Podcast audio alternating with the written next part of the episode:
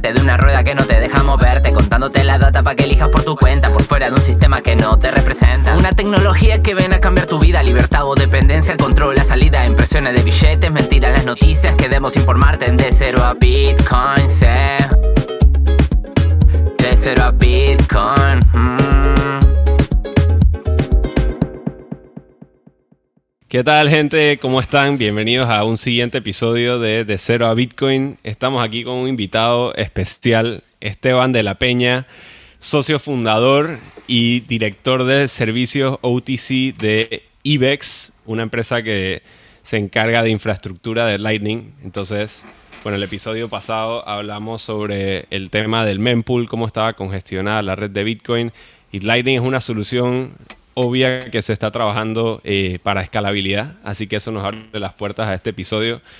Esteban, ¿cómo estás? Bien, bien, gracias eh, Luis y Adrián, un gusto estar acá con ustedes y compartir. Gracias. Buenísimo, buenísimo. Esteban nos acompaña acá de Guatemala. Eh, yo lo conocí en el Blockchain Summit Latam acá en Panamá. Eh, tuvimos un buen tiempo por acá. Eh, se pasó chévere. Entonces, eh, bueno, para iniciar la conversación, Esteban, capaz cuéntanos un poco sobre tu historia de Bitcoin, eh, cómo llegaste a esto, cómo, cómo salió, no sé, la idea de IBEX y cómo, entra, cómo quedaste en eso. Claro, claro. em, cuando cuento la historia de Bitcoin siempre me gusta regresar, ir a, a- atrás, atrás a, a cuando primero lo conocí, em, que fue en el 2014, yo estaba en el mundo de fintech. Em, estaba en ese entonces, pues, armando una empresa de, lo que queríamos hacer era un PayPal en, en Centroamérica. Fue de las primeras wallets que, que salieron de acá de Guatemala, levantamos fondos y demás. Y entre todo esto, me rompía la cabeza de cómo podíamos lograr esa confianza con usuarios para que descarguen una app y le pongan dinero y en efecto pues lo vayan a usar. No es, no es tan fácil. Em, con el tiempo me he dado cuenta de que no se trata de crear un circuito de pagos eh, cerrados, sino porque así nunca vas a ganar. O sea, PayPal, eh, la fintech más, más eh, antigua, aún no abierto aquí en Guatemala, eh, no puedes sacar tus, puedes abrir una cuenta en PayPal, pero no puedes sacar tus fondos aquí en una cuenta bancaria en Guatemala. Entonces, lo único que puede hacer eso es un- una red de, de- pagos abierta. Eh, eso ya me di cuenta más, más tarde, pero en ese entonces era como empecé a leer de, pues buscar de pagos y, y- de dinero digital y todo y llegué a un artículo de Vice Media sobre Satoshi Nakamoto. En ese entonces era la búsqueda de quién era Satoshi Nakamoto. Em, y pues me empecé como, me gustó todo esto eh, y dije, bueno, ahora cómo compro esto. Y eh, fue eh, de las peores experiencias que no se lo deseo a nadie en el sentido de que tuve que mandar pues fondos al extranjero, esperar como dos meses a que llegara. Eh, en esos días pues mirabas el celular y que se moviera un número en tu app y no se movía nada, no sabías dónde estaba, o sea, horrible, horrible, horrible. Me quedé con eso y después con el tiempo, como 2016, eh, con un amigo del colegio empezamos un movimiento de eh, tecnología abierta que le llamamos Decentralized Technologies y empezamos a hacer meetups. O sea, empecé a llegar a meetups primero de, de otros amigos que hacían meetups de Bitcoin y así. Ahí me topé con mi amigo del colegio. Eh, vimos que teníamos este eh, interés en común eh, y empezamos a desarrollar toda esta idea y nos fuimos en todo lo de blockchain, ¿verdad? Y, entonces blockchain, cómo blockchain puede empoderar la economía, siempre con este pensamiento de eh, inclusión financiera que venía desde de mis tiempos de fintech, que me di cuenta que el reto que tiene nuestra economía latinoamericana es que falta de inclusión financiera y, que hay un conflicto en el modelo de interés de, un banco, no, no que sea malo ni que ellos sean malos, sino en el sentido de los bancos operan con dinero y tenés que llevar a dinero a lugares donde no hay dinero. Entonces, eh, no, no va a encajar muy bien, no va a fluir esa, esa relación muy bien. Eh, por eso es que las fintechs ayudan para esto, digitalizar, eh, onboardear a, a usuarios y demás. y de nuevo llegas a la parte de que estás creando un circuito de pago cerrado, necesitas un abierto realmente para que crezca. Y en resumen, otra vez saltando de nuevo a la parte de Decentralized Technologies, empezamos a publicar eh, contratos inteligentes que se llama Simple ICO. Entonces podías hacer de manera fácil tu token. Eh, la página web es simpleico.com, todavía existe. Em, después hicimos otro en base a, identidad, hicimos otro en base a arte, Blockchain Asset Registry. Con esto nos tocó ir a hablar a, eh, pues a Nueva York, a Tel Aviv, a, las Bahamas. Eh, y entre todo esto nos dimos cuenta que no escalaba. O sea, no, no lográbamos que esa tecnología escalara porque al final, pues Ethereum tiene sus retos y, y y suena muy bien mintear y demás, pero tiene unos costos altísimos. Ya cuando estás hablando, lo querés llevar así al artesano, que saque un NFT de su obra de, eh, pues de su artesanía, y ahí mismo reciba los fondos. Te, te empezás a dar cuenta de que en la última mía es donde está el reto para escalar todo esto y además los costos operativos. Entonces en esto hicimos una, la primera semana de, Blockchain Week aquí en Guatemala. Em, y ahí también eh, nos topamos con eh, José y, Juan Pablo Lemos, los dos hermanos que son los fundadores de IDEX. Ellos ya tenían esta idea, em, ya lo llevaban avanzado y al final pues se dio la oportunidad de unirme con ellos como el tercer miembro dentro de el equipo y básicamente estábamos los tres, Juan Pablo hacía las operaciones, José y yo estábamos saliendo vendiendo Bitcoin y de ellos fui aprendiendo la importancia también de enfocarse en Bitcoin. Entonces, de ahí, de, pasar de todo lo de blockchain, regreso otra vez de nuevo a, Bitcoin y hoy en día pues estamos en, en, este viaje de, de, Bitcoin y cómo Bitcoin nos puede ayudar eh, y realmente mi opinión personal pues, es la única manera que podemos traer inclusión financiera real a Latinoamérica. Qué interesante. Eh, permitime, Esteban, hacerte esta pregunta. ¿Por qué decidiste enfocarte en Bitcoin después de haber comparado, de alguna manera? Eh, porque una vez, yo siempre digo que una, una persona que entra en este, en este mundo, en este ecosistema, como quieran decirle, tiene tantas eh, opciones que muchas veces se pierden, ¿no? Y más para una persona principiante o que no viene del, mundo tecnológico. Entonces, me gustaría saber el por qué, cuáles fueron los motivos por los cuales decidieron enfocarse en Bitcoin y no quizás en otra, en otra opción que seguro que, la había, mismo eh, has interactuado con Ethereum, con todos estos contratos inteligentes. Hay varias, hay varias capas a esa, a esa respuesta. Em, desde el lado tecnológico, habíamos sacado los smart contracts, es lo que mencionaba de que simplemente no escala. Y de, o sea, los, los costos se vuelven demasiado difíciles y ahorita hay un montón de discusión donde se siente como que el, eh, el espacio de cripto es enorme y Bitcoin es un pedazo pequeño adentro de, pero cuando ves la parte de volumen y capital que se mueve, es completamente lo opuesto. La Bitcoin es enorme y cripto es un, un, pequeño pedazo, pues. Eh, Bitcoin no es cripto en específico también por em, sus atributos y cómo creció como tecnología, o sea, lo típico, ¿verdad? Todo ah, después de Bitcoin es una institución que está detrás, es un proyecto, ya sea una fundación o una persona que tiene sus intereses para que esto crezca. Entonces, en efecto, es un circuito de pago cerrado. Tenés que estar adentro de este circuito para, para hablar ese idioma, interactuar. Ahora, ¿por qué Bitcoin sí es un circuito de pago abierto? Es, no hay nadie detrás de esto.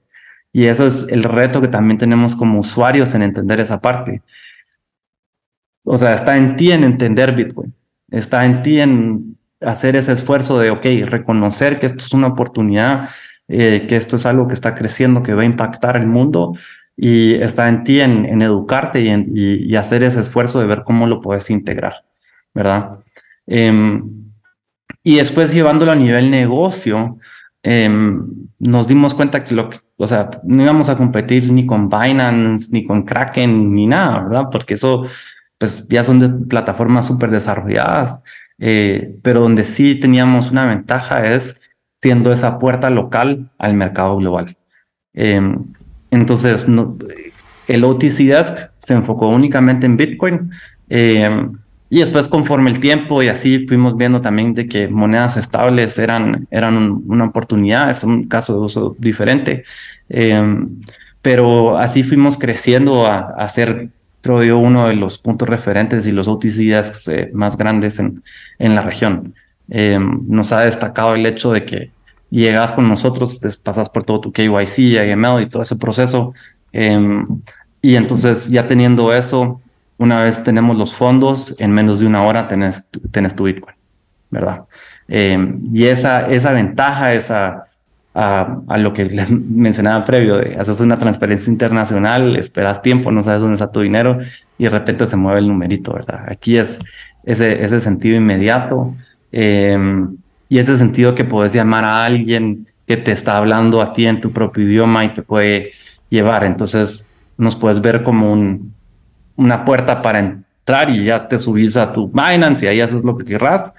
O eh, nos educamos, porque, o sea, te educamos porque nosotros únicamente hablamos de Bitcoin y, y del cuál es el valor que trae Bitcoin, cuál es su propuesta. Eh, y entonces ya es un white glove service para ver Bitcoin como un ahorro a, largo plazo, ¿verdad? Em, entonces, eso nos ha destacado y ha sido interesante esas, esas pláticas educacionales, eh, tanto a nivel personal como a nivel institucional. Me ha tocado hablar con diferentes instituciones eh, y siempre haciendo esa diferencia de Bitcoin no es cripto y que para nuestra región enfocarnos, o sea, para traer inclusión financiera real, tenemos que entender eso y enfocarnos en Bitcoin, porque también Bitcoin es lo único que tiene la liquidez necesaria para ya montar una infraestructura de remesas, por ejemplo. Porque la persona está enviando dinero y puede que haya una crisis mundial como marzo 2020 y todo se va para abajo, pero el único, lo único que realmente podías comprar en ese, en ese minuto era Bitcoin, ¿verdad? Entonces, eh, sí, es, es lo único que tiene esa, profund, o sea, esa profundidad de, liquidez para soportar eh, las metas ambiciosas que tenemos como negocio. Buenísimo. Yo quería rescatar un par de cosas que me llamó la atención en tu historia de Bitcoin, que mucha gente llega, digamos, por especulación y invertir y querer ganar más dinero. Otros, del otro lado, llegan por necesidad en el sentido de opresión de los gobiernos y inflación, etcétera, y buscan qué hacer con su dinero. Pero, pero tú, ninguna de las dos, tú más que nada llegas es porque, bueno, estás en el mundo del fintech, estás buscando soluciones para medios de pagos y llegas es más como por la tecnología. Entonces, eso me llamó la, la atención, como todo el mundo tiene una historia diferente y llega por algo diferente a Bitcoin. Y lo otro es que tú mencionaste eh, que empezaste haciendo smart contracts en Ethereum y que no escalaban, pero te iba a preguntar, al tú transicionar en Bitcoin, como se dice que Bitcoin o sea, no tiene muchas funcionalidades más allá de, de bueno, hacer dinero y hacer transacciones, eh, ¿no sentiste como que necesitabas hacer eh, smart contracts en, Bitcoin? O, sea, esa transición cómo fue de pasar a, de, un Ethereum que en teoría es más ineficiente, lento, menos escalable, pero tiene más funcionalidad a Bitcoin que es como más limitado en ese sentido.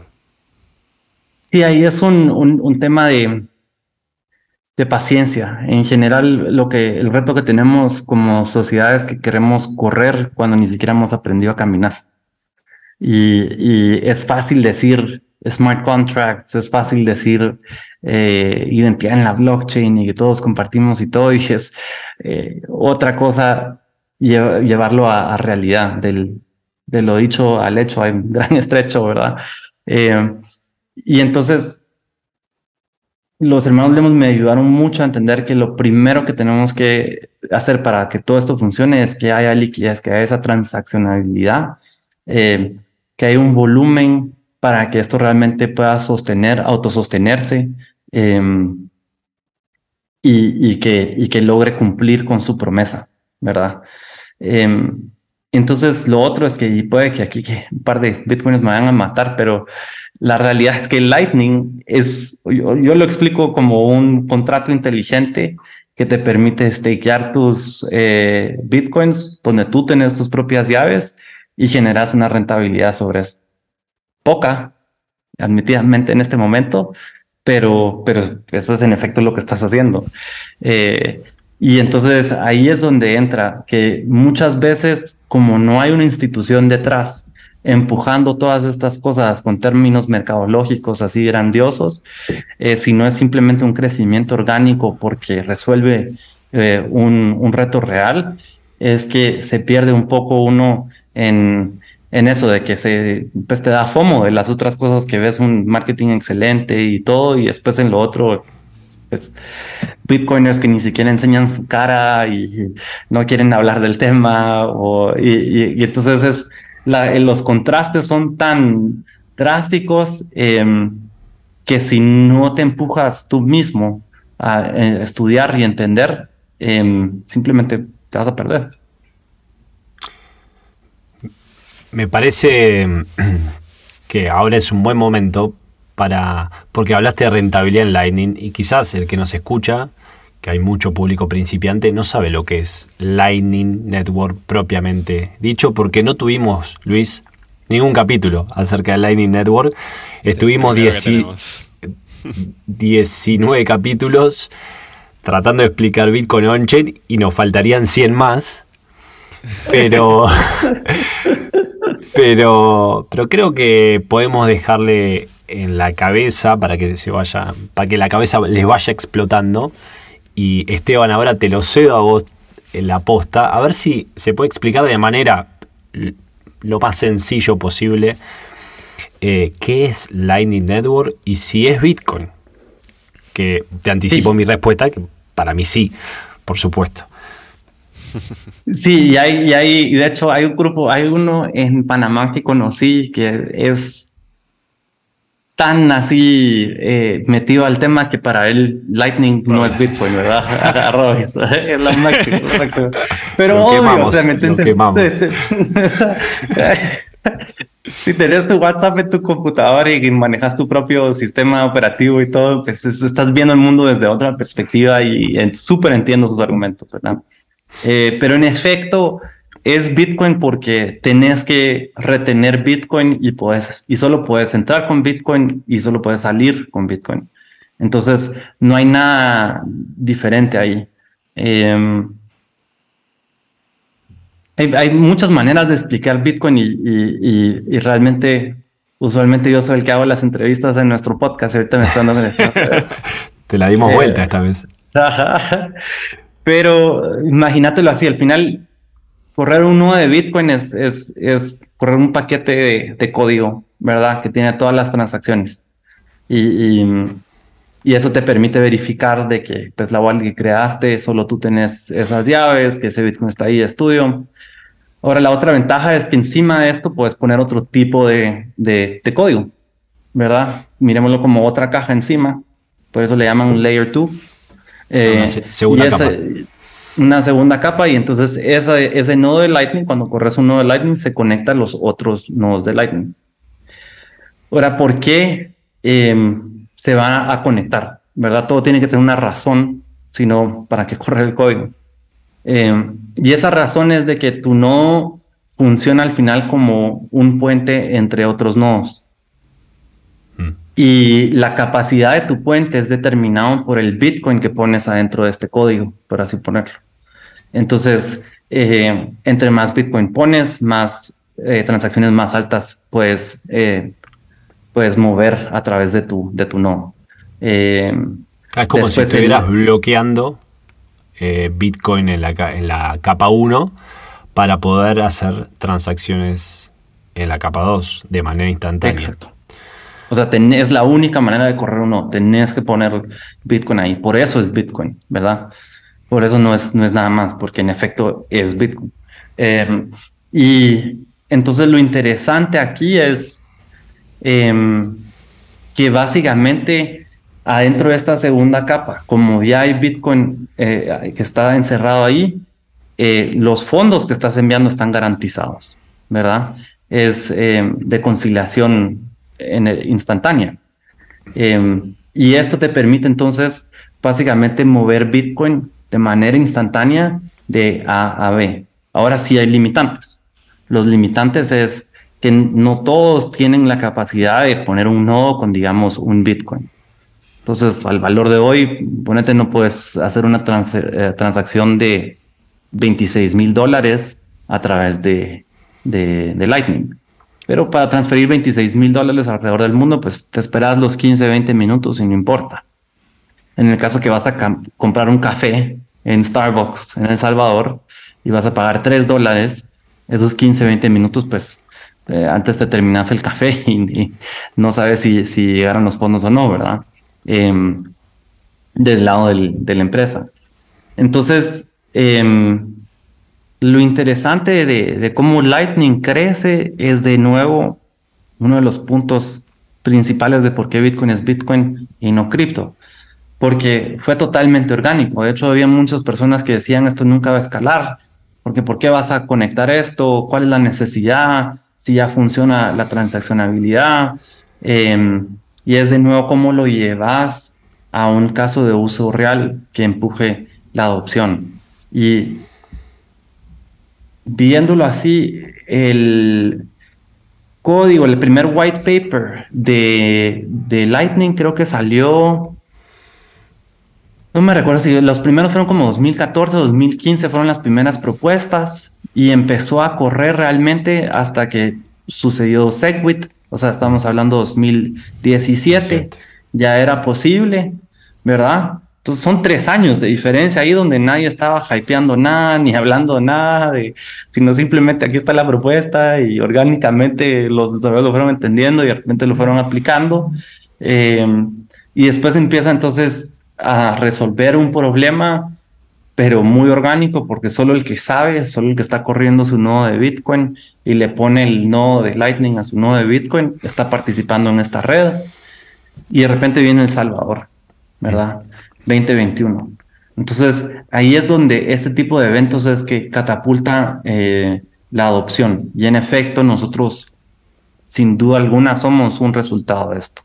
O sea, lo que nos ha catapultado a ser de eh, los proveedores de infraestructura de Lightning a nivel global, em, principales, pues estamos dentro de los top tres, es, fue El Salvador, porque eh, salió la ley y eh, lo dicho al hecho de un gran estrecho, excelente la ley y todo, pero después ibas con las empresas y nadie entendía cómo aceptar Bitcoin, cómo recibir. Y después de explicarle de, de esto pues de Lightning que apenas hace tres años había empezado a, ser usado y ni siquiera entendían qué es Bitcoin. Es como, pues, felicidades, presidente, pero ¿por qué lo voy a aceptar? ¿verdad? Em, y ahí vimos esa oportunidad nosotros de crear una interfaz para que negocios pudiesen aceptar eh, Bitcoin a través de la red de Lightning. Em, y en efecto, nosotros les depositamos los dólares en la cuenta de banco. Entonces, como negocio, aceptas Bitcoin y recibís dólares en tu cuenta de banco. Em, después, pues si te metes ahí en Twitter y todo, si, si sale, ya es público, eh, en efecto, a través de un proveedor tercero, em, el gobierno estaba viendo quién le hacía la infraestructura de Lightning para Chivo. Y no había nadie en la región que, pudiera hacer eso. La relación con Strike allá en ese entonces ya se había caído. Eh, entonces nos tocó a nosotros.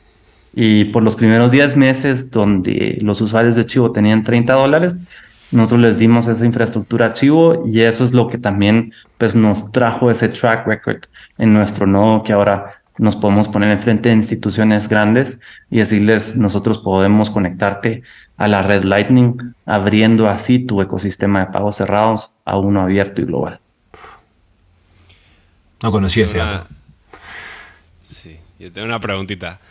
Em, cuando hablas de conectarte a la red de, de, por ejemplo, cuando tú hablas con otros comercios o lo que sea, y dices de que yo puedo conectarte a la red de Lightning, eso quiere decir porque ellos abrirían un canal con ustedes y entonces ustedes ya están bien conectados para ellos poder hacer una transferencia o recibir transferencias, digamos, de múltiples personas o entidades, ¿no? Más que nada eso.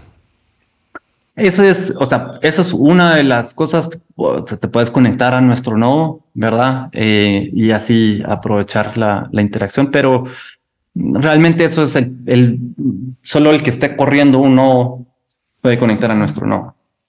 Claro. Una institución como Starbucks, Pizza Hut, Wendy's, eh, en El Salvador, pues no está corriendo un nodo y ni siquiera quiere tocar Bitcoin. Ellos quieren dólares, ¿verdad? Recordemos que para ellos Bitcoin sigue siendo este Magic Internet Money que, o sea... Eh, Qué temprano que estamos. Sí, súper, ¿verdad? A uno le da fama, pero estamos ultra temprano.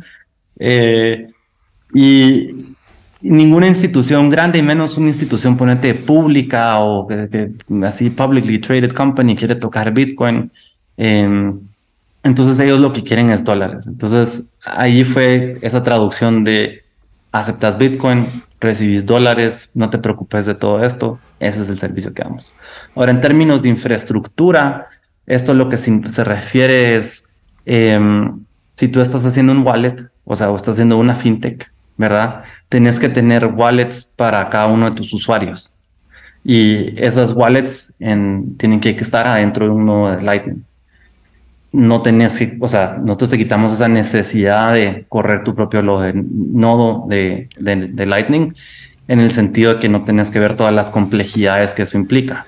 Tener capital en Bitcoin, eh, mantenerlo bien balanceado, ver que las conexiones funcionen, eh, que tengas ese historial para que, eh, pues, cuando hagas el pago sea un pago inmediato. Porque en efecto, un pago en Lightning poniendo sin querer mismo muy, técnico, es probabilístico. O sea, hay una probabilidad, aunque sea pequeña, de que no pase.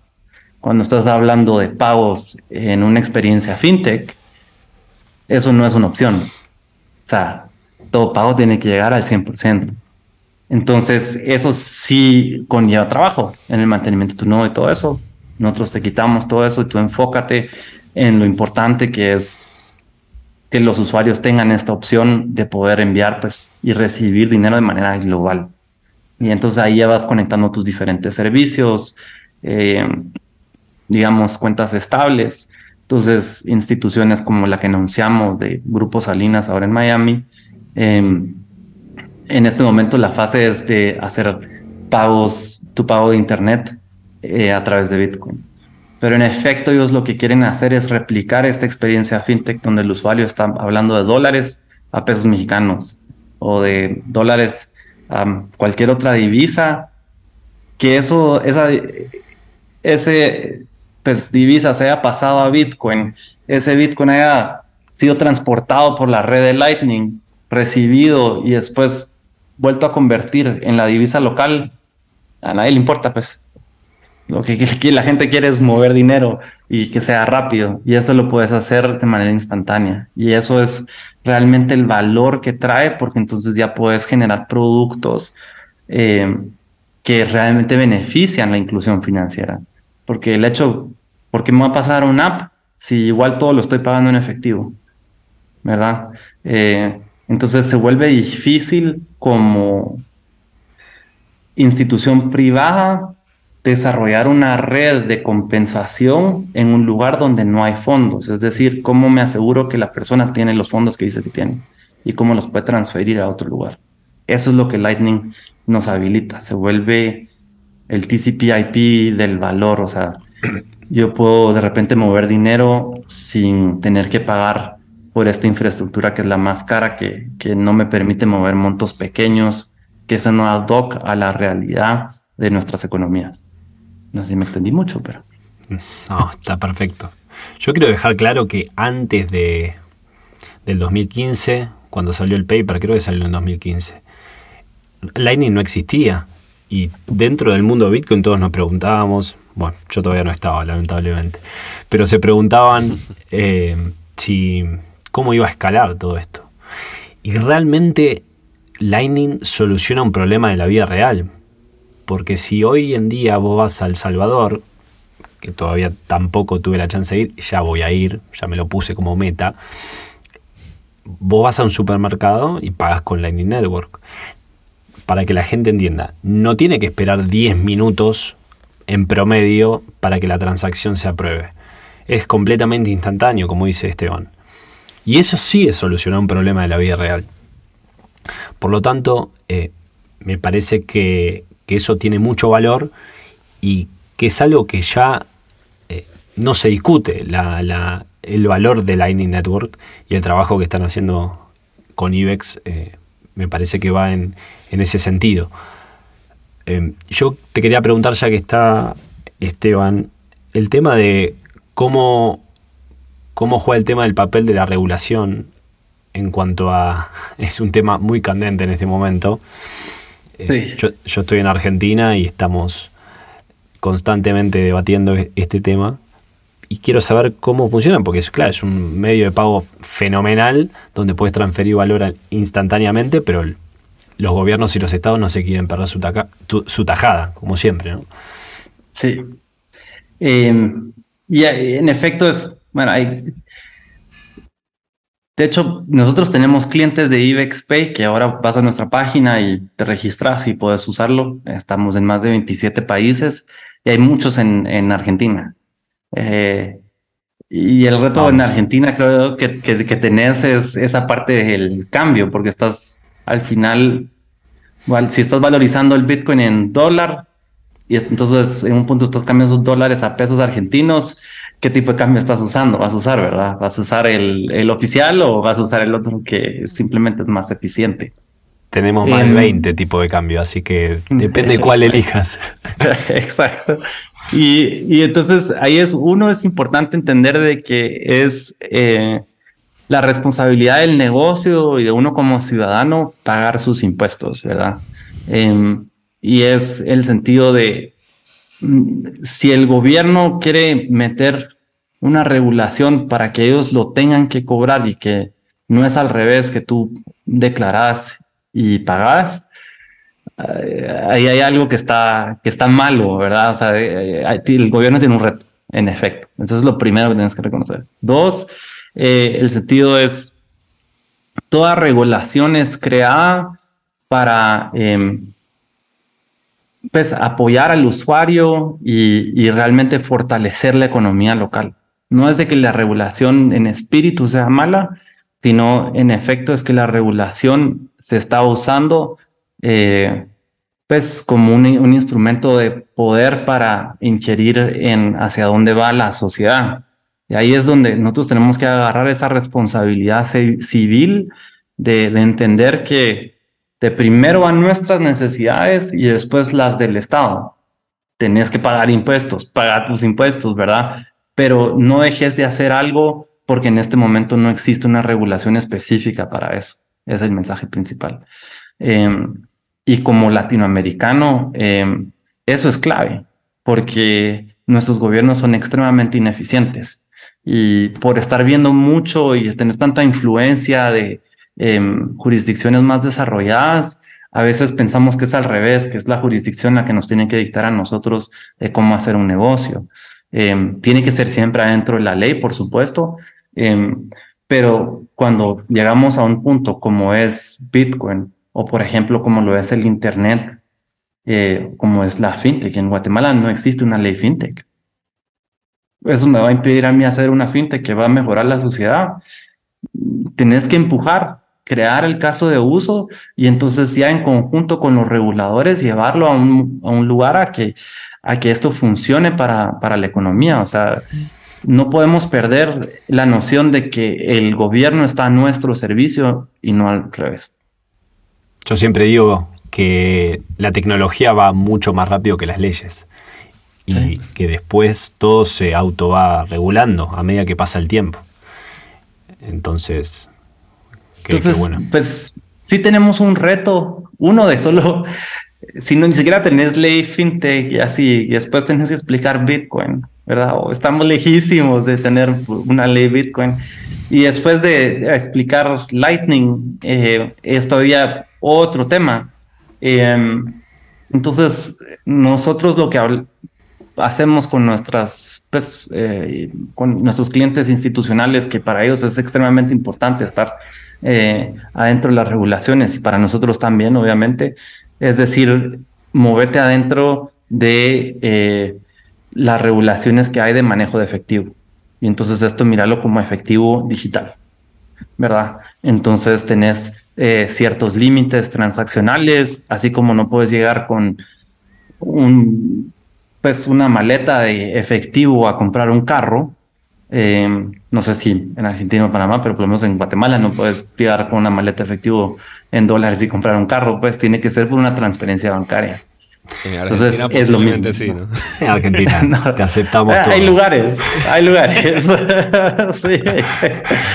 Eh, pero, pero ese es el punto, creo se yo. Entiende el punto, se entiende. Y, lo, lo, importante, ¿verdad? Es Argentina ha tenido que crear otras opciones porque la sociedad tiene que seguir funcionando, con o sin.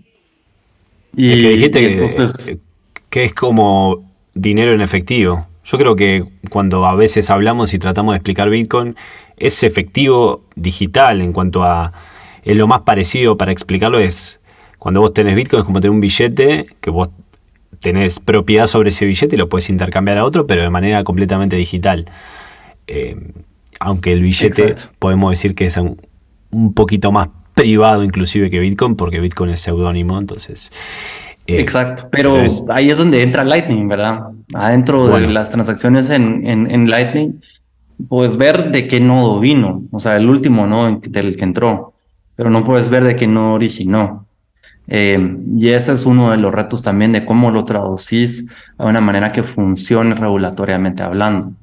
Eh, y siempre para que esto funcione, o sea, yo nunca he creído que es eh, Bitcoin contra los bancos, ni que los bancos se van a desaparecer, ni que el dólar va a explotar o algo así, o sea, no, no, no tiene, no, no es uno con el otro, sino es en conjunto cómo operamos para pues, cumplir nuestra misión de apoyar a, a, todos, ¿verdad? Al, al, individuo. Em, y en esa interacción de cómo usas una red abierta, siempre tenés que tener un puente en el sistema financiero tradicional. Y esa es la capa donde haces tu KYC, haces tu AML, te aseguraste que la persona no esté eh, pues, usando estos fondos para cosas ilegales o que esté recibiendo esto de, de montos ilegales, porque pues no vas a poder ir con una billetera de Lightning, pagar, eh, ¿cómo se llama? Un carro eh, uno por el monto, pero digamos, va, eso pasa en El Salvador. Quieres comprar una casa, lo quiero pagar con Bitcoin. Se puede hacer, pero el negocio sí tiene que venir y declarar de dónde vinieron esos fondos. Y en teoría, por así como cuando, por eso, pues solo cuando compras un carro es con transferencia bancaria, bancaria es porque los fondos de la, tu cuenta bancaria pues están eh, regulados y tú declaraste de dónde vienen esos fondos. Entonces sí, siempre puedes saber de dónde viene y para dónde se va a usar, solo que eh, en dónde hacemos estos chequeos es lo único que está cambiando un poco. Vos sabes que los bitcoiners maximalistas ahí te van a saltar a la yugular, ¿no? Sí, sí. Eh. Pero es, pues, es con tiempo y es tener la opción. No, no, ya después, o sea, miremos el ejemplo de Argentina, ¿verdad? Sí, sí. Pues hay lugares que te lo venden, pues. Sí. En efectivo, tú tenés que conocerlo. O sea, no, no te va a impedir. Sí, yo quería rescatar algunos puntos en cuanto a, Lightning, eh, también para la audiencia, por si algunos tal vez están algo perdidos en la explicación. Eh, pero mencionamos que las transacciones en Lightning son instantáneas. Y esto ocurre porque, bueno, los bitcoins eh, en el, en, digamos, en el layer 1, en la capa 1 o en el blockchain original de Bitcoin, ya esos Bitcoins están comprometidos en la red de Lightning y por ende, una vez están comprometidos, eso no requiere hacer otra transacción on-chain, por decirlo así, eh, sino que ocurre fuera de la cadena de bloques principal de Bitcoin. Eh, pero al final si tú quieres salirte de Lightning y regresar a la cadena principal de Bitcoin, entonces vuelves a hacer una transacción on-chain y ya tienes tus Bitcoins de nuevo. Pero puedes hacer casi que miles de transacciones dentro de la red de Lightning de manera instantánea. Ahora, otro punto eh, que Esteban mencionaste que las transacciones en Lightning son probabilísticas. Entonces quería expandir un poco en eso. Eh, me imagino que porque no siempre encuentras la liquidez o la, ruta, digamos, eh, que la, manera en que funciona Lightning es que si yo tengo un canal contigo y tú tienes un canal con Adriano, entonces yo para transferirle a Adriano lo hago a través de ti, pues. Eh, entonces si no se encuentra una ruta no se puede hacer la transacción. Y te quería preguntar, en ese caso, ¿uno se da cuenta en el momento de que no se puede? O, o sea, ¿qué ocurre en cuanto a la experiencia del usuario, pues?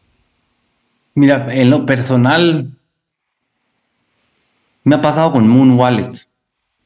Eh, eso es lo único que me ha pasado. ¿Por qué? Porque Moon Wallet tiene, está seteado donde eh, tú sos el custodio de tus activos, que es algo que, me encanta. Eh, pero para tú tener una wallet en Lightning, tenés que correr tu propio nodo de Lightning. Entonces ahí entras en esa complejidad de la interconectividad de tu nodo con la red de Lightning. Eh, pero, pues, si no pasa la transferencia, no pasa y tú tienes tu Bitcoin. O sea, no, nunca fue como que soltaste el Bitcoin, ¿verdad? O sea, lo tenés. Y, no le llega a la otra persona que, que, la recibió, pues simplemente no llegó. Exacto. Simplemente no llegó. Y ahí quedó.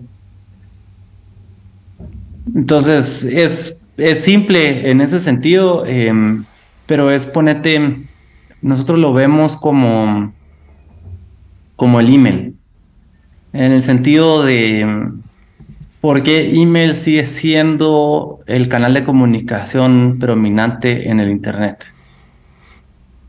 Porque es un protocolo, porque yo puedo tener Gmail, Yahoo, Hotmail, ProtonMail, el que quiera, pero yo estoy enviando un email, ¿verdad? Eh, ahora, tú puedes correr tu propio servidor y tener tu propio servidor de correos y todo. Entonces puedes tener tu Start9 y ahí lo montas y, demás. Y, o sea, puedes llegar a ese nivel de privacidad eh, si querés. Y lo importante es tener esa opción. Em, ahora, para usar, pues la mayoría simplemente se va a ir por funcionalidad. Y es donde empresas como las nuestras entran. Nosotros te damos la funcionalidad eh, sin tener que llevar toda pues esa responsabilidad del mantenimiento que, que conlleva. O sea, su, eh, el propósito de IBEX fundamentalmente es dar soporte a las empresas fintech más que al usuario particular. Eh. Sí, nosotros somos business to business. nuestros clientes son fintechs, instituciones financieras y así, que están dándose cuenta que la ventaja al conectarse a una red de pagos abierta es que no tiene que haber un acuerdo entre las empresas para que los usuarios se puedan intercomunicar. Y Son el puente entre las empresas y los usuarios, digamos. Pero Somos el puente al puente, porque el puente, es Lightning. Exacto, pero muchas de esas empresas no, perdón Luis, no quieren los dólares. No, no, no quieren los Sí, o sea, por, eso, por, eso, está IBEX. Exacto. sí, que como mencionabas, Esteban, eh, a ellos realmente no les importa el cómo, solo les importa lo que envían y lo que reciben y listo. sí, o sea, al, usuario final, al usuario final le viene el norte de cómo movió, pero él quiere recibir esos dólares, en específico en Latinoamérica, quitar los pesos mexicanos, argentinos, quetzales, whatever. El latinoamericano quiere dólares. y entonces, ¿cómo recibo esos dólares? Eso es lo único que me importa y, que funcione. Las instituciones que dan este servicio, lo que les importa es que funcione y que sea eh, pues escalable y que sea regulatoriamente eh, aplicable. Eh, y ahí quedó. Entonces, eh, al final, eso es, eso es lo interesante. Y, el reto que tenemos nosotros, o, digamos nuestros reguladores específicamente, es cuando no logran discernir entre Bitcoin y cripto, ¿verdad? Y entonces ven a eh, los, las peleas políticas que están sucediendo en Estados Unidos ahorita con las regulaciones, las eh, demandas contra Binance y demás. Todo eso es cripto, no tiene nada que ver con Bitcoin si vemos a El Salvador, ellos lo entendieron muy bien y hicieron una ley Bitcoin y una ley de activos digitales. Y hay todo el derecho de que los activos digitales existan. Si van a poder seguir aportando valor en el futuro es otra pregunta, pero la ley Bitcoin está bien clara y cómo la puedes usar. Entonces, em, eso es una de las cosas que, que, sí tenemos que entender en, en, específico si estamos en estas jurisdicciones, en específico si somos un negocio em, y, ya, ya entendimos Bitcoin y todo, es tener cuidado de no irnos a ese camino de eh, quiero ser inclusivo y entonces eh, voy a aceptar Bitcoin y también voy a aceptar todo otro tipo de criptos. Porque es fácil decir eso, pero ya aplicarlo y que tengas los usuarios y todo se vuelve ultra complejo. Y en efecto, entonces paras matando esa experiencia y, y pues nadie, nadie lo va a usar. Y entonces setías tus expectativas altísimas y, y, después tuviste dos pagos por un esfuerzo que hiciste enorme, ¿verdad? Sí, total. Y una pregunta, entonces, ¿el modelo de negocio de ustedes en IBEX es muy similar a, Strike, pues? ¿Hacen más o menos lo mismo? ¿O... No, nosotros habilitamos que hayan más empresas como Strike. Strike es directo al usuario, nosotros somos business to business. Entonces, eh, tenés una, o sea, sos una institución, tenés una app que ya existe con millones de usuarios y querés abrir ese app eh, para que tus usuarios puedan recibir fondos de, los más de 200 millones de usuarios que ya existen en el Lightning Network, súbete al Lightning Network. Entonces, eso, sí, eso es en efecto. Y, lo interesante en lo que estamos ahora, de que estabas mencionando, eh, Adriano, de estamos tan temprano, es eh, efectivamente eso. Hoy estamos en el punto donde al acercarnos a una institución así, em, como digamos Totoplay, que tiene, creo que son 8 millones de usuarios activos, de repente 8 millones de usuarios van a poder, ahora pueden pagar con Bitcoin y están expuestos a esto. Entonces, con una conversación alcanzas millones de usuarios. Y, en efecto, esto va a crear em, una velocidad en la adopción que ni siquiera nosotros, estando en el frente, no los podemos imaginar, porque para nosotros como latinoamericanos, Bitcoin no es un lujo, es una necesidad. Estamos todos en diferentes silos eh, de divisas que no funcionan y encima de tenemos muchos otros retos, ¿verdad? Eh, específicos ustedes, Argentina con, con la inflación y así un montón de otros, ni hablemos de los venezolanos, pues. Eh, entonces, em, de repente todos estos hilos de divisas se pueden comunicar entre ellos a través del Lightning Network. Eso nunca ha existido. Fantástico. Yo creo que en algún momento alguna de estas empresas grandes te va a decir, Esteban, no me lo transfieres a dólares, me quedo acá. Y en ese momento es cuando, cuando las cosas... Que Satoshi te escuche, que Satoshi te escuche. Capaz que es en dos años, en un futuro bull market, bull market quién sabe. Eh, pero... Eh, eh, sí, sí. Pero creo que lo que decís es clave en cuanto a el potencial que tenemos acá en Latinoamérica y cómo estamos creando las bases de lo que, a mi entender, va a ser la economía del futuro. Y teniendo como referencia a gente que vive en Europa y demás, creo que le llevamos una ventaja importante porque ya sabemos cómo funciona cómo funciona la cabeza de nuestros políticos y cómo perjudican a, a todos los ciudadanos, porque en Argentina con un 100% de inflación anual, así, explicarle a un argentino que es Bitcoin es mucho más fácil que explicarle a un noruego que vive como en, su sistema fiat, siempre se lo digo a Luis, a un venezolano y, también a gente que vive en Latinoamérica que sufre este, este flagelo. Entonces me parece que esto... que está con el dólar, o sea, es difícil a veces entrarle. Claro. Bueno, por eso pero creo que la oportunidad es enorme y, me encanta que, empresas eh, apuesten a Lightning, porque tranquilamente podrían utilizar otra, otra red, ¿no? Y, tienen bien en claro a dónde apuntan y eso me parece, me parece fundamental utilizar la red Lightning del mejor dinero que, la, la humanidad ha creado hasta el momento. Y bueno, ahí salió mi maximalista de, de, acá.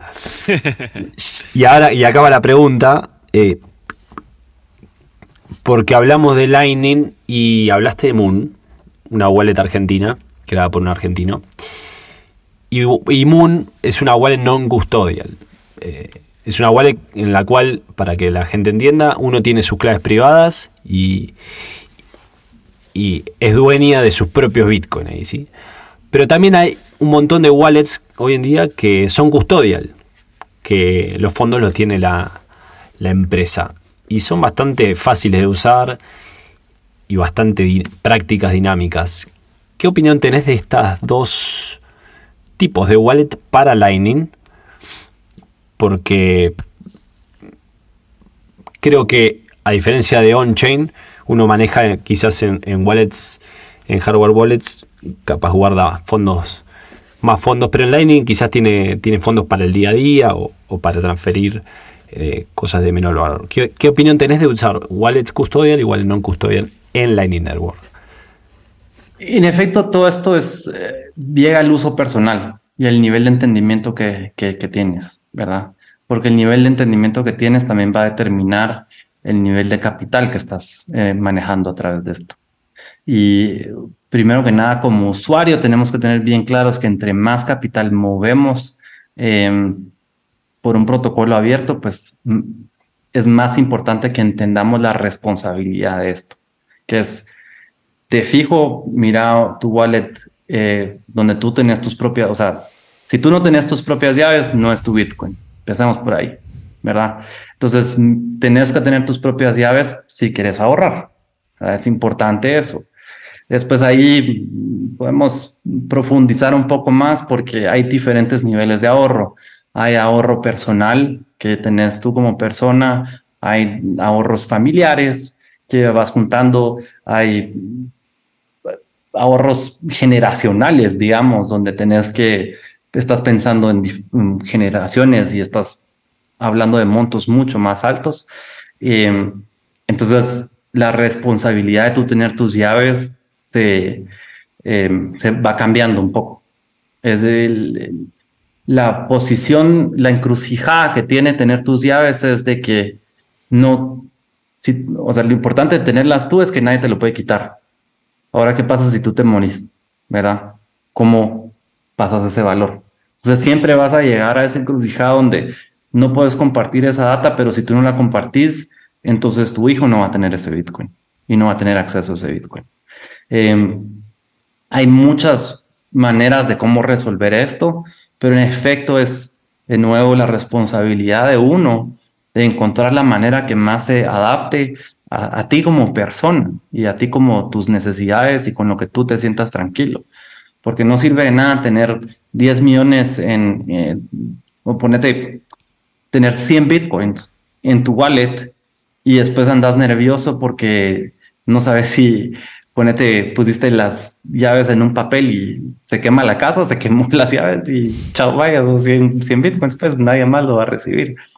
Em, y entonces después entrando a la parte de Lightning, Lightning, míralo, si tenés on-chain, míralo como tu cuenta de ahorro, y ahí tienes tus diferentes niveles de ahorro.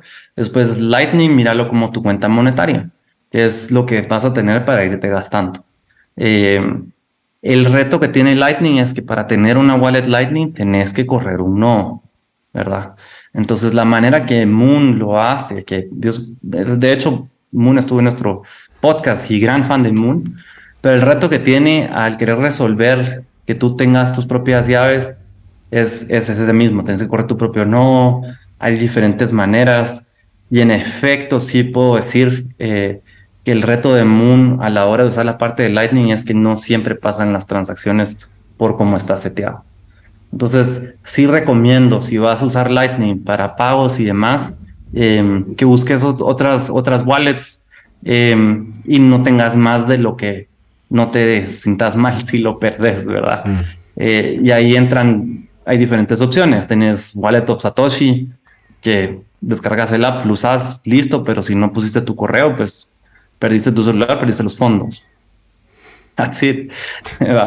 eh, pero tienes otras wallets como, por ejemplo, Osmo, aquí en Guatemala. Eh, Osmo Wallet es una, una wallet que usa nuestra infraestructura, pero eh, es decir, ellos custodian las llaves de sus clientes, eh, pero ahí todo es de funcionalidad. Es un excelente on-off ramp, tienes saldos en quetzales estables, tienes saldos en dólares, tienes saldo en Bitcoin, tienes una red de más de 200 y algo comercios en Guatemala donde puedes ir a pagar. Eh, te permite entonces también desde tu saldo estable en quetzales em, pagar en todo establecimiento en el mundo que acepta Lightning. Y eh, eso es grande, ¿verdad? O sea, no, no tuviste que ser un Visa, un Mastercard para hacer eso. Eh, puedes ir a literal cualquier lado que te acepte. Y es entonces interesante porque ahí un usuario de Osmo, por ejemplo, pudiera tener dólares, va a Argentina a un negocio que acepta eh, Lightning y te lo están cobrando en pesos argentinos. Y vos estás pagando en dólares, pero no estás con tu stack de cash, ¿verdad?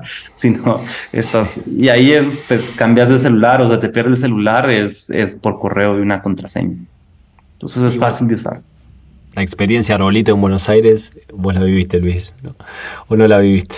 Eso. es parte del viaje. Literal. En una semana solamente ahí ya. Increíble. Pero ahora, expandiendo un poco en lo que. en todo lo que mencionaste, Esteban. Eh, en cuanto a comparar Lightning versus tener los bitcoins on-chain cómo comparan los riesgos. ¿Qué riesgos, digamos, tiene Lightning que serían diferentes a tenerlos on-chain en Bitcoin? ¿Dirías que hay algún hay cierto nivel de riesgo más elevado en Lightning y, por qué? Es lo mismo si lo ves on-chain con una cold wallet y una hot wallet. Eh, Lightning en efecto es una hot wallet, ¿verdad? Eh, entonces estás expuesto a, la misma cantidad de riesgos y quizás el riesgo principal, si vos no corres tu propio no, ¿verdad? De Lightning eh, que está conectado y vos no tenés las llaves, ese, a ese nodo de Lightning es el, riesgo genérico de no son tus llaves, no es tu Bitcoin, ¿verdad? O sea, nunca vas a tener tus ahorros en una billetera Lightning. Eh, sostenerlos en una billetera fría donde tú tienes tus llaves y son tuyos. Eh, y ahí también así te puedo decir diferentes niveles de billeteras frías, ¿verdad? Em, te, hago, te hago un paréntesis ahí. Entonces, nada más para estar claro, si yo me descargo Moon o me descargo algún wallet de Lightning, pero yo no corro mi, nodo de Lightning, para todos los efectos, ellos son los que tienen mis llaves y mis bitcoins o satoshi del, Lightning Wallet. En efecto, en efecto. Que no es algo malo, ¿verdad? De nuevo, es eh, en términos de usabilidad. Eh, tener ahí lo que necesitas para hacer tus pagos, ¿verdad? Eh, es como una tarjeta de crédito, ¿verdad? Tú tenés tarjeta de crédito y tenés un seguro sobre tu tarjeta de crédito, o sea, hay diferentes niveles porque estás más expuesto, pero tu tarjeta de crédito no son tus ahorros, ¿verdad? O sea, tenés tus diferentes niveles y en, en, ahorros siempre es importante entender que también hay diferentes niveles de ahorro.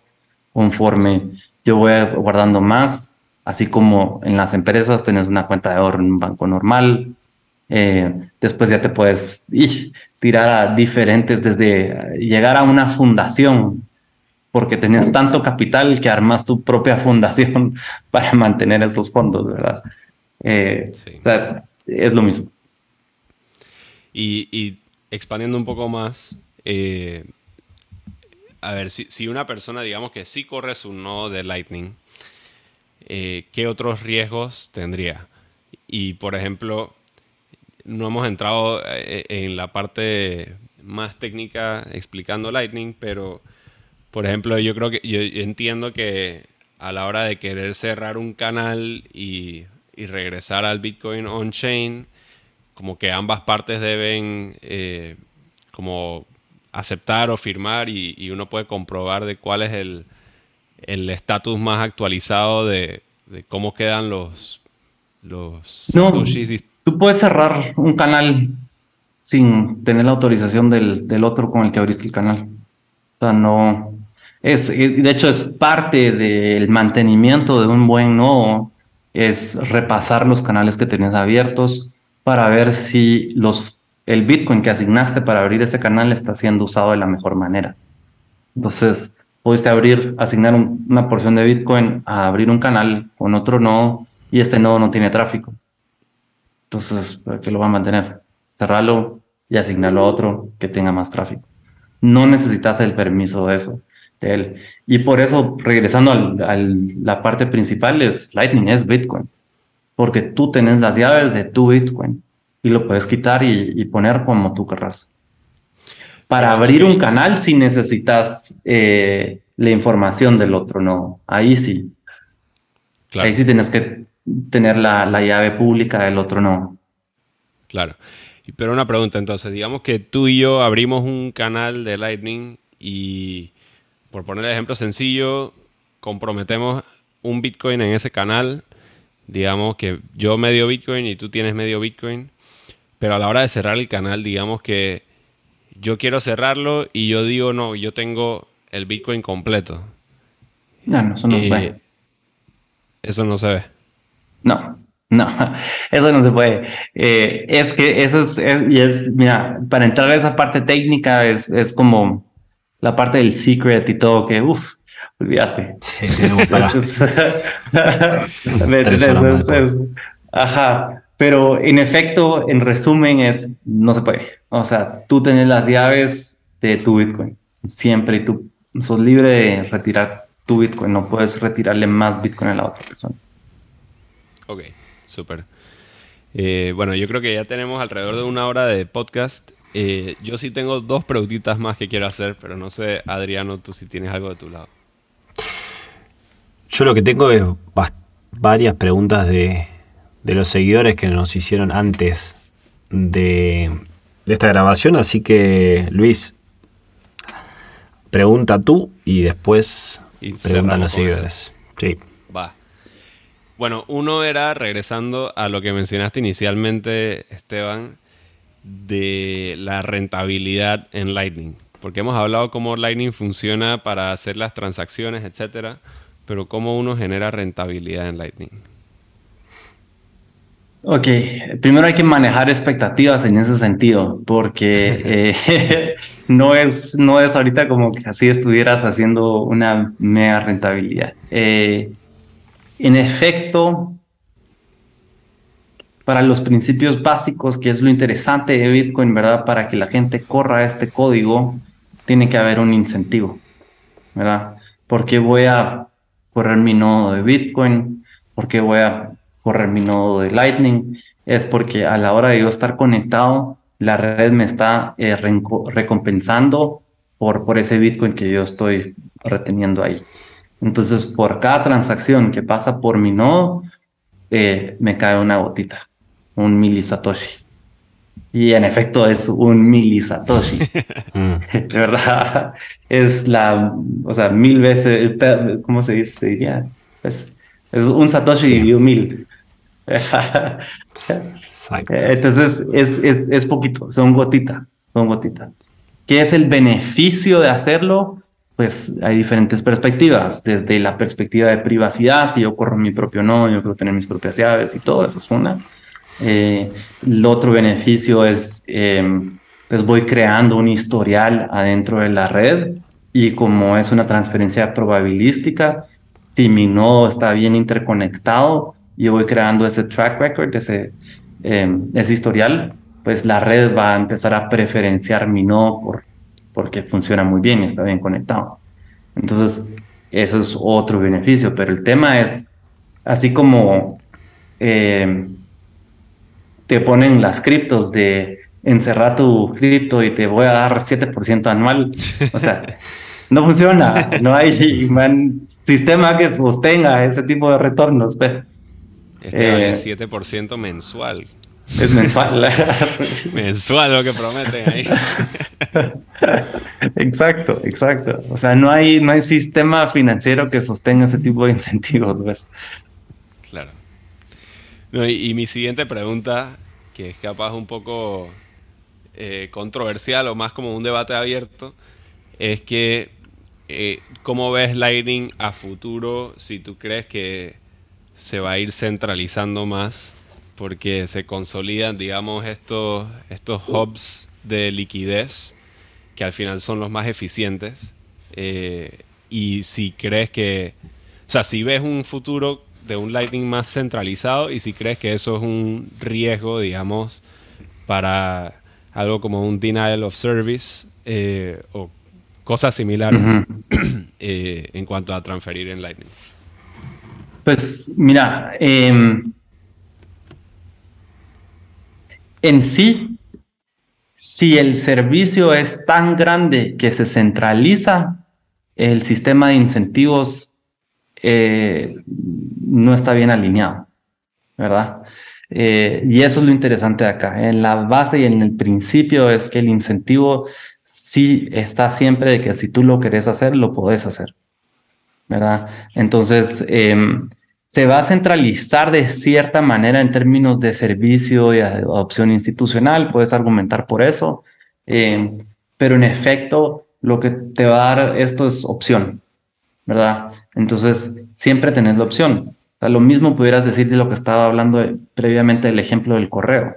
Se centralizó eh, la parte de, los servicios de, tú poder correr tu, tu propio em, pues, servidor Em, simplemente, si sos una empresa para ciertos casos de uso, vale más la pena usar Google, usar eh, Yahoo, usar Hotmail o pues ir a ProtonMail, que ya va más, más, más, más eh, enfocado en privacidad. Eh, y ya va después a, a correr mi Start9, yo tengo mi propio servidor y yo tengo todo el control de toda mi data, pues. Entonces, lo, importante acá, y eso es por eso también Bitcoin no es cripto, ¿verdad? No estamos en un sistema de proof of stake como en Ethereum, donde sí puedes tener ese tipo de centralización, donde el no puede incurrir sobre cómo opera las, las transacciones. Aquí es, yo corro mi nodo en Lightning y puede ser preferencial, pero yo no tengo ninguna injerencia de de, cómo operan las transacciones y, de cómo se mueve el Bitcoin, pues cero. Simplemente va a funcionar. Entonces siempre voy a tener la opción de yo hacerlo o usar un servicio. Súper. Dale, Adriano, ¿qué tenemos ahí de la audiencia? A ver, me puse los anteojos porque no veo nada. Primera pregunta de nuestros seguidores. Esteban, a ver si esta la sabes.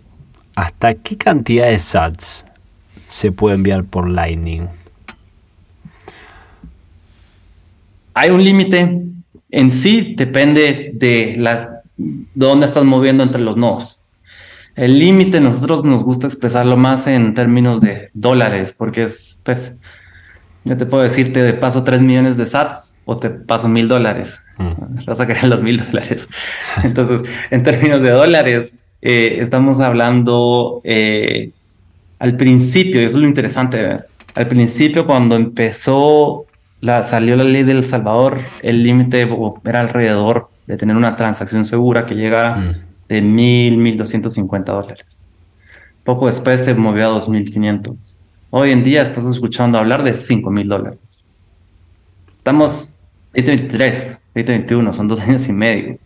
Entonces, eso va a ir determinado por eh, la cantidad de, Bitcoin retenido en la, en la red de, Lightning y esa cantidad va a ser determinado por el uso y el valor que vea eh, que se vea para, para Lightning. Pues. Y esta nunca va a ser estático. Esta es mía la pregunta que viene. ¿Se sabe?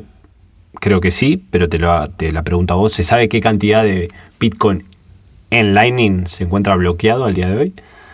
Sí, puedes ir a mempool.space.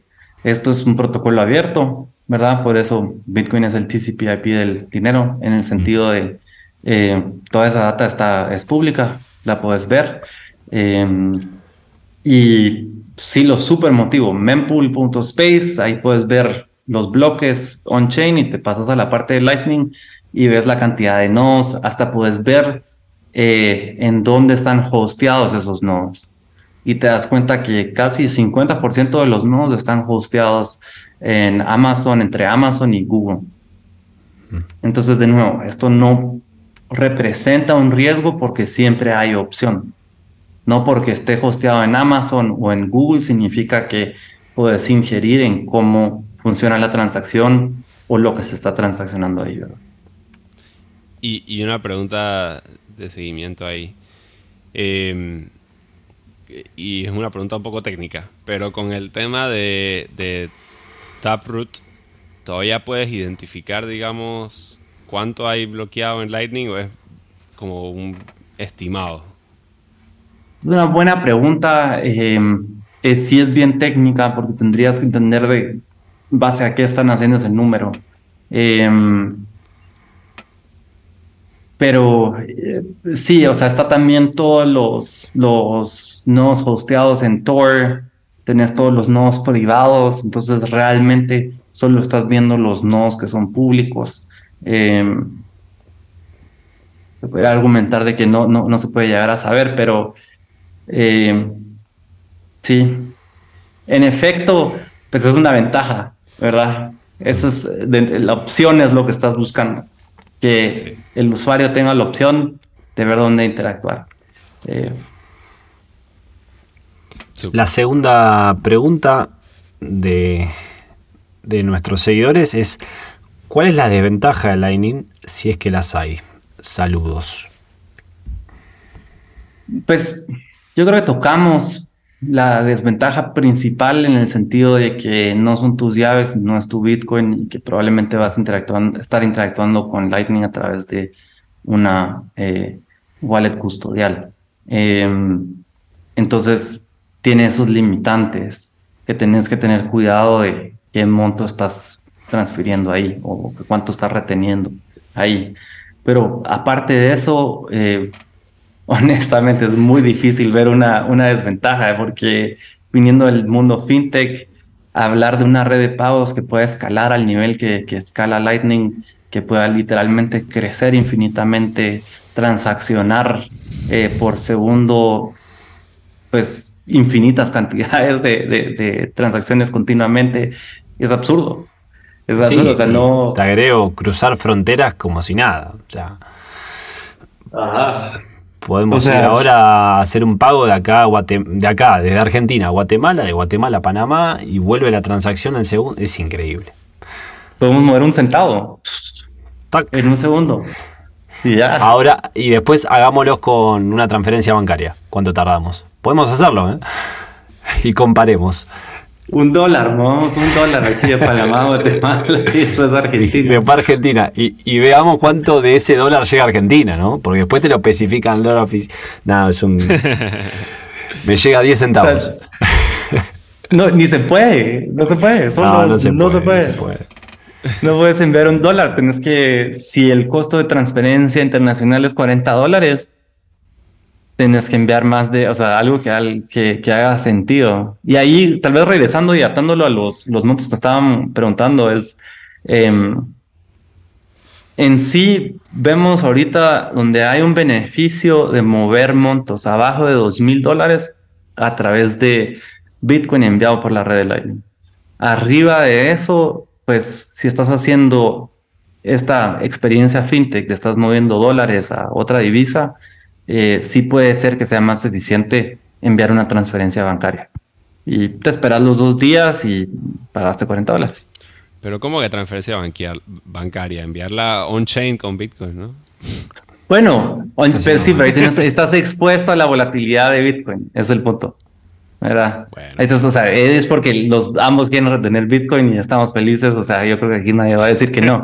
Pero si estás buscando replicar ese fintech experience ese New FinTech Experience que, le llamamos nosotros es, eh, es mover divisa a divisa a través de Bitcoin enviado por la red de Lightning. Entonces, ahí sí hay un, límite donde llegas a competir con un Swift y en efecto, pues puede que el Swift sea eh, más conveniente. ¿Por qué? Porque estás pasando tu divisa local a Bitcoin y después convirtiendo ese Bitcoin a otra divisa. Eso tiene un costo. Y este costo es porcentual. ¿Qué es la ventaja ahora? Es que, por ejemplo, yo puedo pasar Pay que tiene libras esterlinas a quetzales, donde no hay un par natural a través del banco, ¿verdad? Yo puedo pedir 25 quetzales, dígase dos libras esterlinas con 73 centavos, y en tres segundos yo lo recibí. Eso no se puede hacer por el sistema bancario. Simplemente no se puede. Entonces, ¿cuánto pagué ahí? 3.5% eh, es lo que te cuesta, 1.5 de un lado, 2% del otro. Ahora, si lo llevamos entonces a un monto más alto, ya hay un límite donde por ser porcentual el monto que estás enviando, pues el fee sobrepasa esos 40 dólares que te cuestan subir. Buenísimo. Está bien. O sea, la mayoría de latinoamericanos queremos dólares y 5 dólares, 10 dólares. O sea, no pedimos tanto. Yo quiero pues. Bitcoin, pero sí. sí. pero en Argentina es verdad que, que la mayoría quiere dólares. Y, y bueno, va a llevar tiempo y que lo procesen hasta que en algún momento van a caer en la madriguera. Cada quien entra al precio que se merece. Tal cual. Hay una pregunta parecida que dice, ¿es 100% seguro?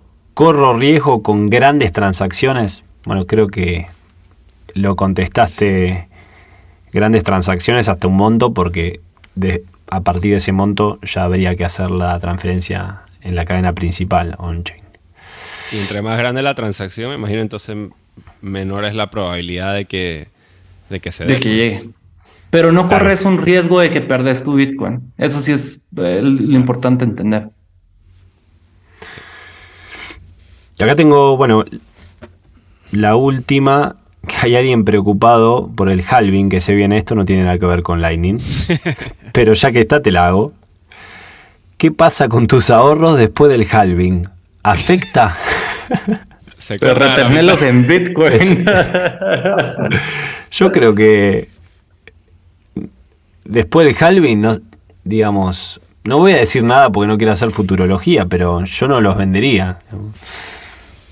Nunca. No sé qué opinas, Esteban. nunca vendas tu Bitcoin. En efecto, yo sé que ahorita eso puede sonar, pero eh, nunca vendas tu Bitcoin. Ni ahora ni después del halving. Eh, o sea, al final es 21 millones de bitcoins, nunca van a haber más. Entonces, tenés una oferta fija, lo que tenés que ver es dónde está la demanda. Eh, eso es lo que traemos nosotros también, ¿verdad? O sea, estamos enseñando la demanda bien a través de Lightning Network, a través de la opción de em, movimiento de remesas de volumen bajo por el Lightning Network. Eh, entonces, son las 21 millones. Tu pregunta cuando te levantas en la mañana es, ¿van a haber más de 21 millones de bitcoins o no? Si la respuesta es no, siga papá. It's not financial advice, but... Pero tenés razón. Así, es. Pero bueno, Esteban, ha sido un placer este episodio, la verdad. Finalmente hablamos de Lightning y creo que eras la persona indicada para, para apoyarnos, digamos, en esta conversación. Así que gracias por estar acá con nosotros. Sí, de mi parte, perdón Luis. Dale. Agradecerte también, Esteban, porque sí, fuiste muy, muy didáctico y creo que este es el primer paso del, del, del podcast en meternos en Lightning, el primero de muchos, así que y lo has dado muy bien ese paso, así que te agradezco por, por venir. No, gracias de verdad por el espacio. Para mí es un gusto compartir eh, y, es pues un gusto compartir en, entre latinoamericanos y todo, porque como mencionaba, nos confundimos mucho y aquí por, la alta necesidad que tenemos a herramientas financieras y ver cómo crecemos nuestro capital, muchos nos confundimos entre Bitcoin y cripto. Bitcoin no es cripto. Em, y después también, por tanto movimiento que hay de cripto, pensamos de, o sea, y se da una imagen en Latinoamérica específico de que Bitcoin es lento, que ya está cocido, que no viene nada nuevo, dónde está la innovación. Y em, al final todo eso no es, em, no es algo malo, es, es, es literalmente lo fundamental que lo hace tan bueno. Pero es donde nosotros tenemos que cambiar eh, nuestro mindset, que em, abundancia no viene por más abundancia, sino realmente abundancia viene por valorar la escasez. Y ese es el propósito de este podcast. Así que Buenísimo. Y bueno, les recuerdo a, todos los que nos están escuchando también que eh, apreciamos que nos den unas cinco estrellas, un, un follow ahí en el podcast que nos ayuda a crecer. Como siempre nos pueden escuchar en Spotify, en Fountain también ganando sus sats mientras nos escuchan. Así que bueno, con esto los dejamos hasta el siguiente episodio. Listo, un gustazo. No sé si que, miren, estoy pensando, y si hacemos una transacción Lightning para enseñar, tienes sus wallets ahí. Dale, dale. Vamos a hacerlo, podemos hacerlo. Estamos filmando, así que esto va después a YouTube, así que. Démosle. Correcto, correcto. Entonces, les voy a enseñar. Yo tengo acá eh, mi billetera Osmo, ¿verdad? Donde tengo mis saldos en Bitcoin, quetzales y dólares. Y entonces, ustedes hagamos dos, dos diferentes. Una donde me enseñas, no sé, pedime, sean buenos conmigo, 10 centavos de dólar. y ahorita se los paso. Tranquilo, que no te vamos a pedir ah. mucho. Un millón de sats nada más. A ver, Luis, tenés abierto ahí el. Sí, estoy en eso. Si no eh, tengo acá mi. La wallet de Satoshi. Pues tengo también Moon. Ahí está, mira. Ok, 10 centavos ahí. ¿Será que eso lo agarra? A ver, saca, hacerlo más para atrás. Ahí va. Ahí va, ahí va, ahí va. no, no lo agarra. Hay como glare que te pone en, en el celular. Pásamelo. Por WhatsApp. Por WhatsApp, ajá. Sí. Eh... Es ahí tal vez algo donde diría que todavía nos falta innovar es esa parte de los códigos QR. Los códigos QR sí representan mm. un reto porque por ah, eso no le ven la cámara o algo así. Entonces, aquí voy a enviar 78 centavos de quetzal, 10 centavos de dólar. Y em, ahí está. En 3, 2, 1. Debería llegar ya menos. Tal vez se tardó un ratito más porque ahí está, ya llegó. Porque yo pasé de ah, quetzales a Bitcoin y ya llegó, magia. Ahí veo. Y lo importante es 73 centavos de quetzal. Salieron de Guatemala a Panamá, cerquita. Pero. Así es. Cruzando la frontera. De quetzal a, a Bitcoin, a Lightning, a dólares. Impresionante. Listo. Qué buena manera de terminarlo.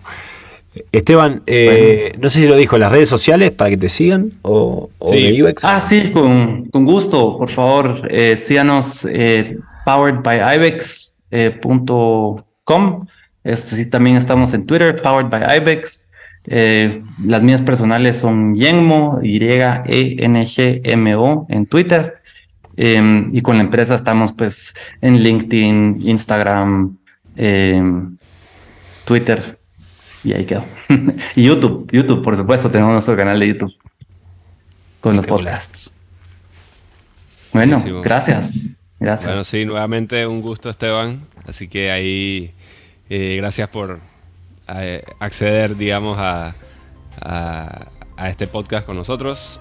Así que bueno, un saludo a ti hasta Guatemala y un saludo a todos los oyentes. Saludos a todos y espero verlos pronto. Adiós. Chao.